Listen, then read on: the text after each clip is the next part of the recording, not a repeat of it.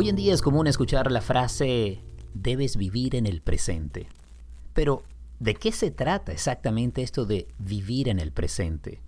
¿Acaso es posible llegar al presente a través de la respiración? Y con el mindfulness, que se ha convertido en una palabra tan común, ¿qué hay detrás de todo esto?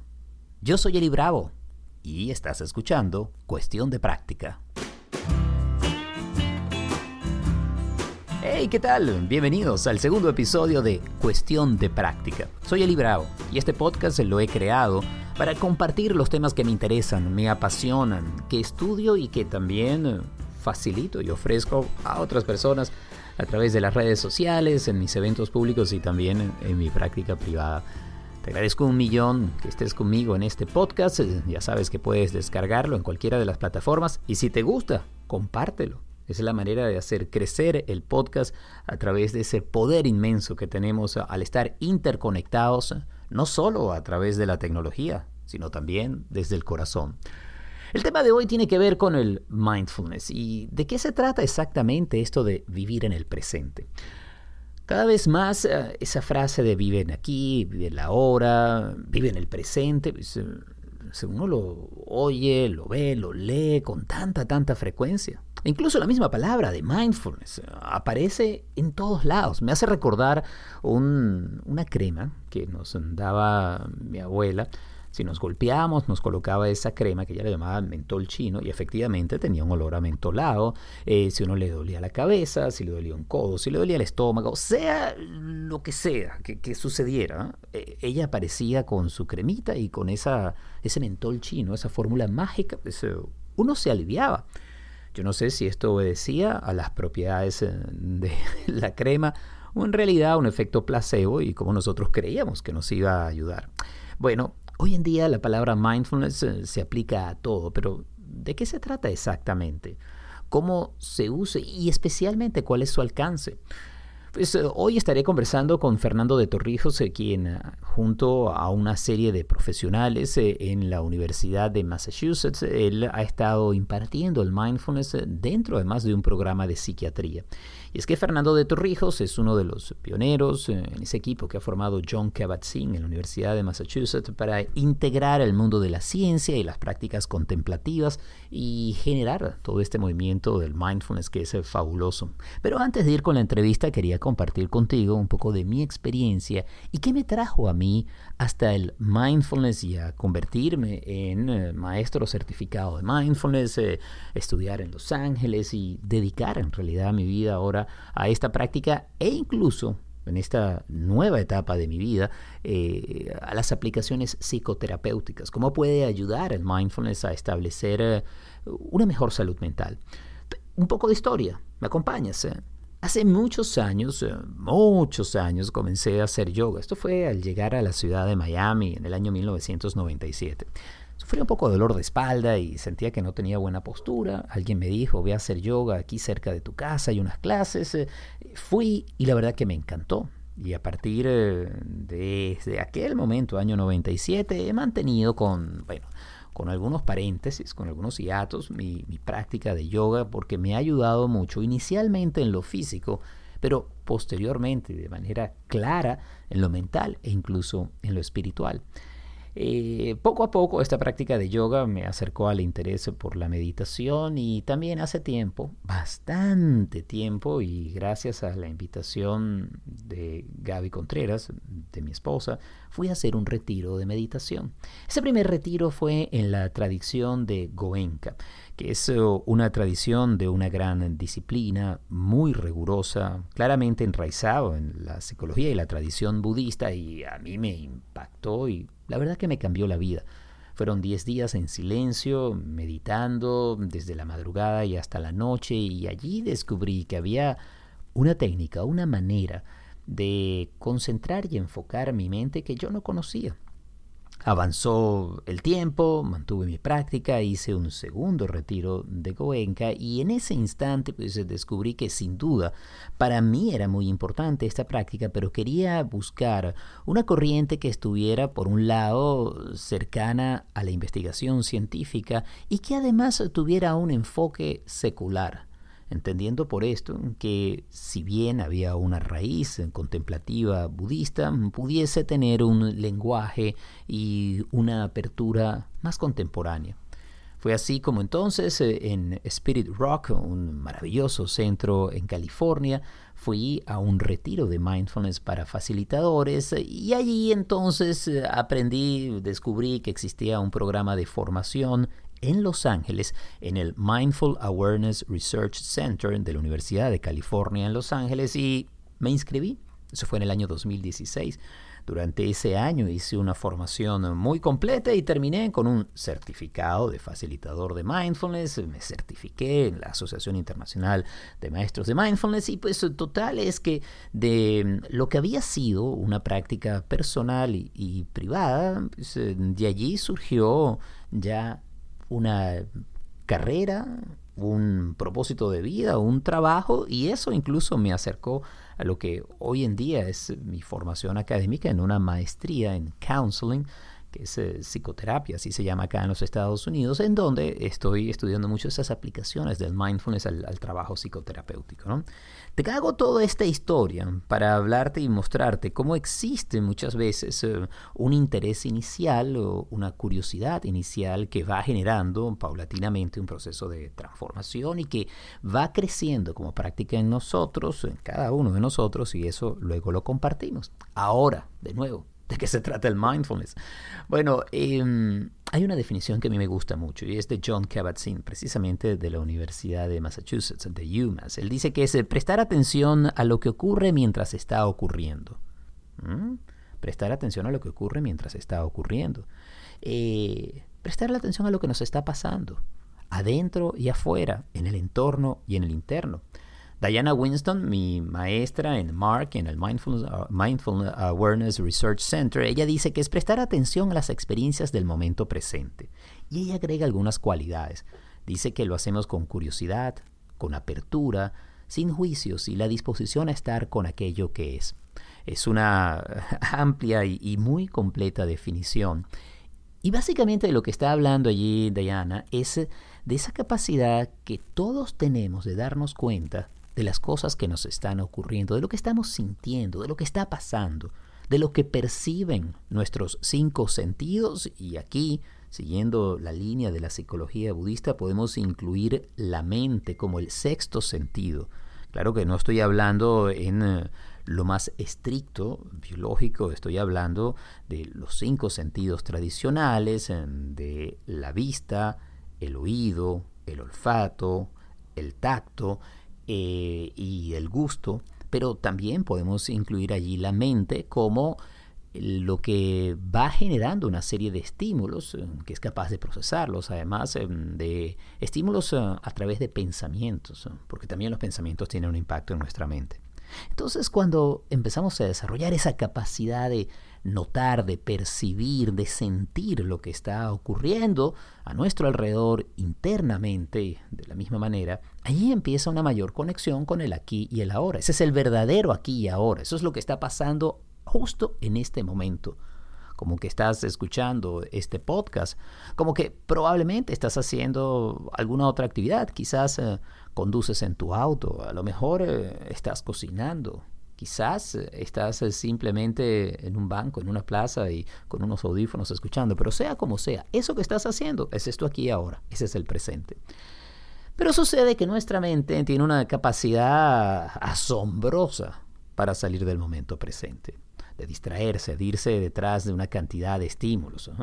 Estímulos que pueden llegar a, través del teléfono inteligente, que es una maravilla porque nos conecta, pero también hay que ver cómo nos distrae. O simplemente porque de pronto la mente se va de paseo y uno empieza en recuerdos, fantasías, a planificar y total es que no estamos realmente percibiendo, consciente y activamente percibiendo lo que está pasando ahora. Bueno, el mindfulness es un entrenamiento mental para traer el poder de nuestra atención al aquí y a la hora, a reconocer lo que está pasando. Básicamente es una forma de entrenar la mente para que llegue a este instante y entonces podamos mantenernos ah, aquí en conciencia plena de lo que está ocurriendo. Y esto, pues, entendiéndolo como un entrenamiento mental, significa que es cuestión de práctica. Es decir, te lo explico, lo escuchas, te suena bien, a lo mejor lo has escuchado antes, lo has leído en otras oportunidades y toda esa teoría es fabulosa.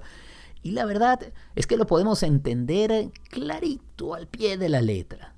Pero que eso se convierta en una actitud, en una manera de vivir, eh, en una auténtica disposición de la mente y el corazón, eso ya es otra cosa.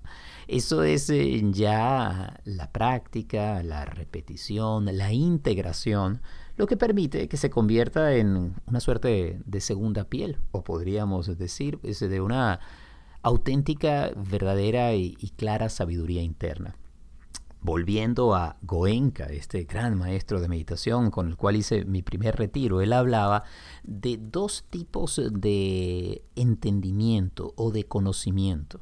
Él hablaba de ese conocimiento teórico o intelectual, que es ese conocimiento que podemos tener nuestra mente con una serie de conceptos y que todos encajan y que pueden sonarnos muy bien y que nos podemos sentir unos expertos en la materia.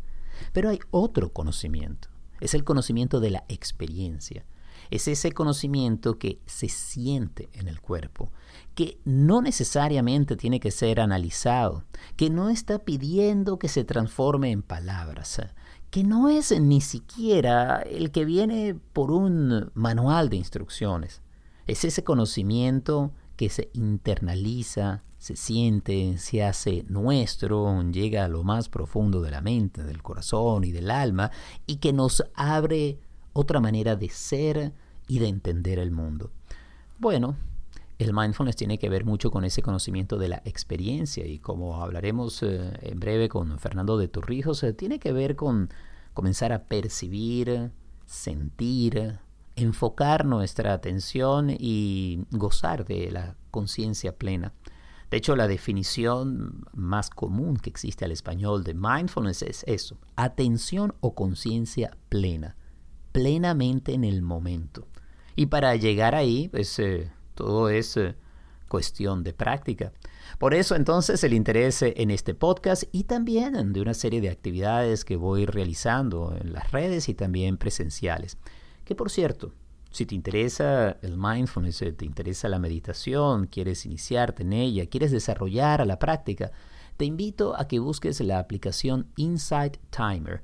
Y en esta aplicación completamente gratuita, yo estoy colgando algunos de los audios que realizo. Son meditaciones guiadas desde 5 hasta 18 minutos y que te pueden acompañar en todo momento. Son gratis están allí para ti, las puedes buscar en Insight Timer. Es una de las aplicaciones más populares que una de sus grandes ventajas es que como una comunidad abierta ofrece meditaciones en distintos idiomas y con una gran diversidad de tendencias. Porque, bueno, como todo en la vida, hay muchísimas maneras de llegar a esa conciencia plena y esta que te ofrezco acá es una de ellas. Espero que te guste y que la practiques.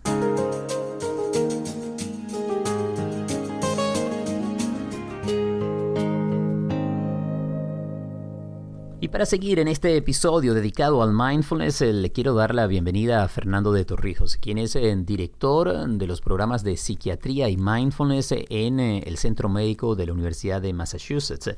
Él, como director de este programa, ha desarrollado una serie de, protocolos y una serie de programas para facilitar la comprensión y sobre todo la vivencia del mindfulness en distintas personas. Se ha enfocado, por ejemplo, en adolescentes con situación de riesgo en los Estados Unidos. Ha desarrollado estos programas en español y se ha convertido en una de las autoridades en la materia y me encanta tener la oportunidad de darle la bienvenida a Fernando de Torrijos en Cuestión de Práctica.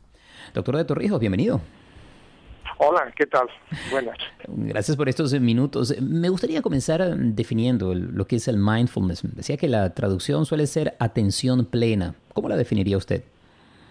Sí, eh, mindfulness en realidad es esa capacidad humana que todos tenemos de estar totalmente presentes en, eh, este momento sin juzgar. Esa es la definición de mindfulness. Cuando, por ejemplo, si hubiera un terremoto, hay una angustia así muy grande que pasa y ves que alguien está herido, que alguien le ha ocurrido algo, inmediatamente uno se enfoca y trata de ayudar de poner atención.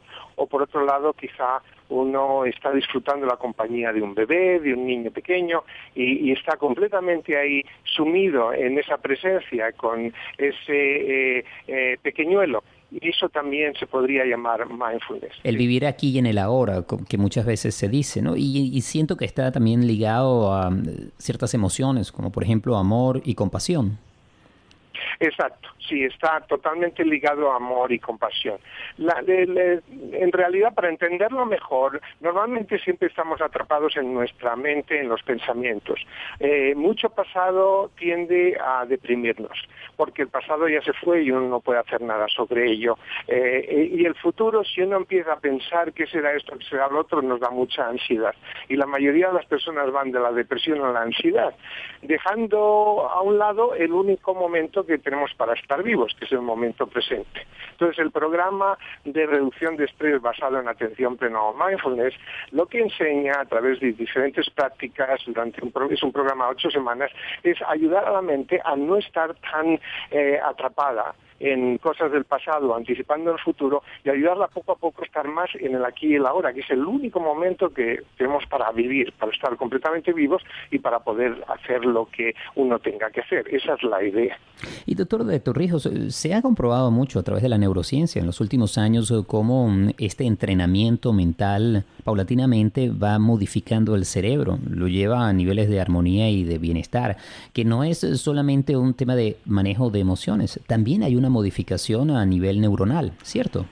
Sí, así es. Cuando uno tiene, eh, queda atrapado en los pensamientos que normalmente siempre están ligados a una eh, emoción muy fuerte, se crean como surcos en el cerebro y, nos llevan hasta unas tendencias autodestructivas. Entonces, a través de esta práctica, lo que se ha descubierto en las últimas eh, investigaciones científicas del cerebro es que uno, haciendo estas prácticas, puede abrir nuevos surcos hacia el bienestar, de forma de que pueda romper esas eh, trampas, por así decirlo, que nos hemos creado a nosotros mismos al estar en medio de la inconsciencia, de no poner atención. Entonces, el hecho de empezar a poner atención, eh, empezando con la respiración, con el cuerpo, etcétera, empieza ya a, crear esa eh, variación, por así decirlo, en el cerebro, pasando de lo que son eh, eh, las eh, tendencias autodestructivas a una mayor calma, una mayor tranquilidad, y eso es lo que permite que la sabiduría y el amor, el amor, por así decirlo, altruista universal, empiecen a surgir poco a poco. Primero hacia uno mismo, uno empieza a mejorar hacia uno mismo. Y entonces eh, eh, eso mm, lo que va a ocurrir es que todos los que nos rodean, los que están con nosotros en nuestra vida, también empiecen a ser afectados, afectados de forma positiva.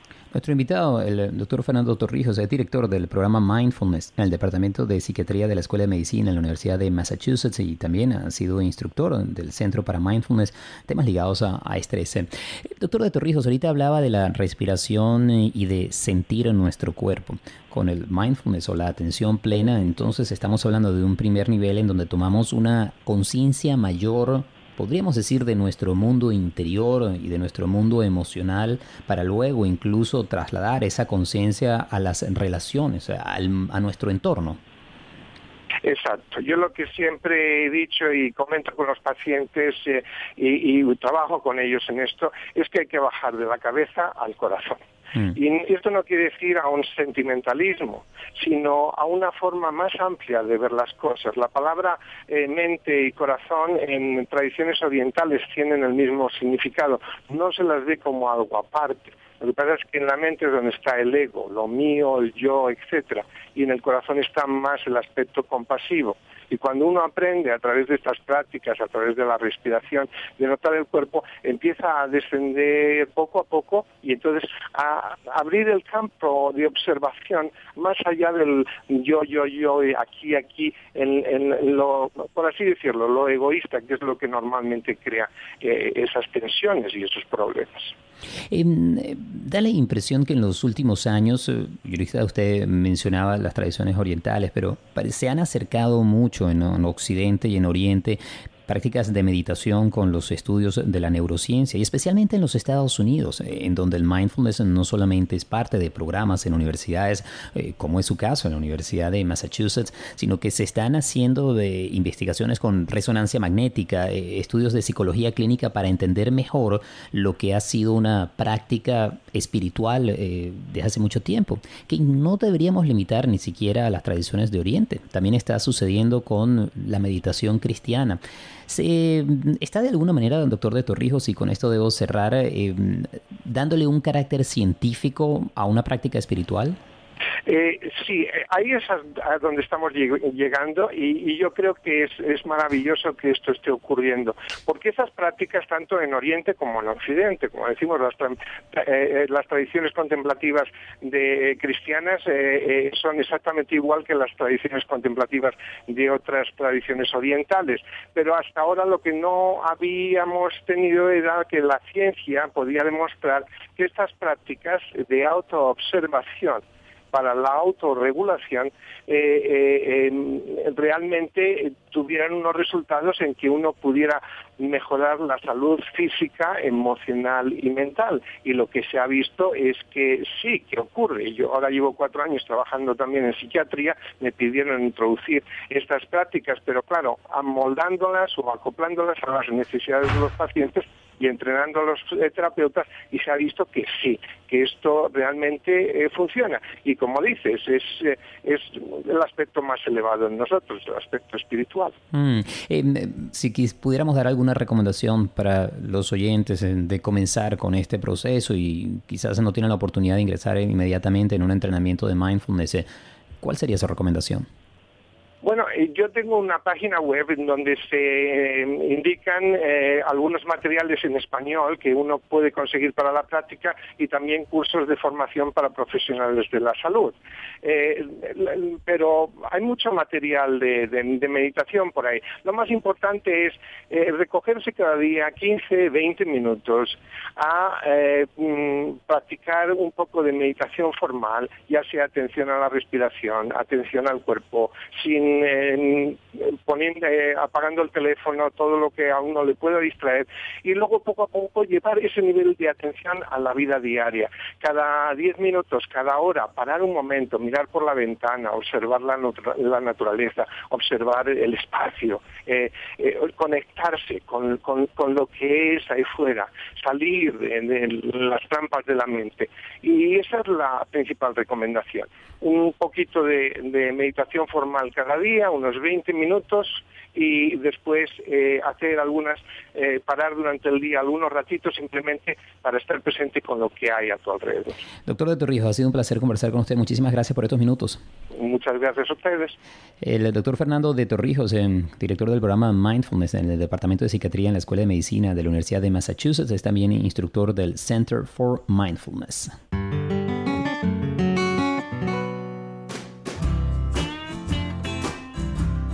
Y así termina este segundo episodio de Cuestión de Práctica, un podcast que busca ofrecer eh, información humana. ¿Qué significa esto? Pues eh, que no es información perfecta, que no son recetas mágicas y tampoco que es eh, una de esas guías prácticas, un, dos, tres, donde tendrás todas las respuestas.